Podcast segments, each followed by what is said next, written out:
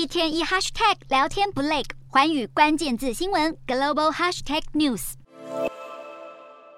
国际原子能总署署长格罗西率领代表团一日抵达近期连遭炮火波及的扎波罗热核电厂，准备展开视察任务。他们将检视核电厂设备频遭炮击后的损坏程度，评估是否能继续安全运作。就在启程前往核电厂前夕，国际原子能总署代表团首先在乌国首都基辅和泽伦斯基总统会面，举行会谈。不过，俄军在周遭地区所发动的攻击，并没有因为国际原子能总署到访而停歇，甚至还在代表团抵达的数小时前，对核电厂的所在城市安赫德发动炮击，其中一枚炮弹击中安赫德市议会大楼，瓦砾堆四散满地。而俄军近期攻击目标，并不只有核电厂周围区域，还在三十日对乌国第二大港城尼古拉耶夫的谷物码头发动炮击，造成粮仓爆炸，浓烟笼罩天际，火势延烧。不过，在乌南战线，乌克兰政府持续发动反攻，并在在三十一日宣布成功夺回俄军占领的赫尔松州境内的赫松、贝里斯拉夫以及卡科夫卡三个区域。当地乌国官员呼吁民众尽其所能支持军队，让这场攻势得以维持下去。而乌国总统泽伦斯基也在今年威尼斯影展开幕典礼上露面，呼吁在场的国际知名影视界人士继续支援乌克兰。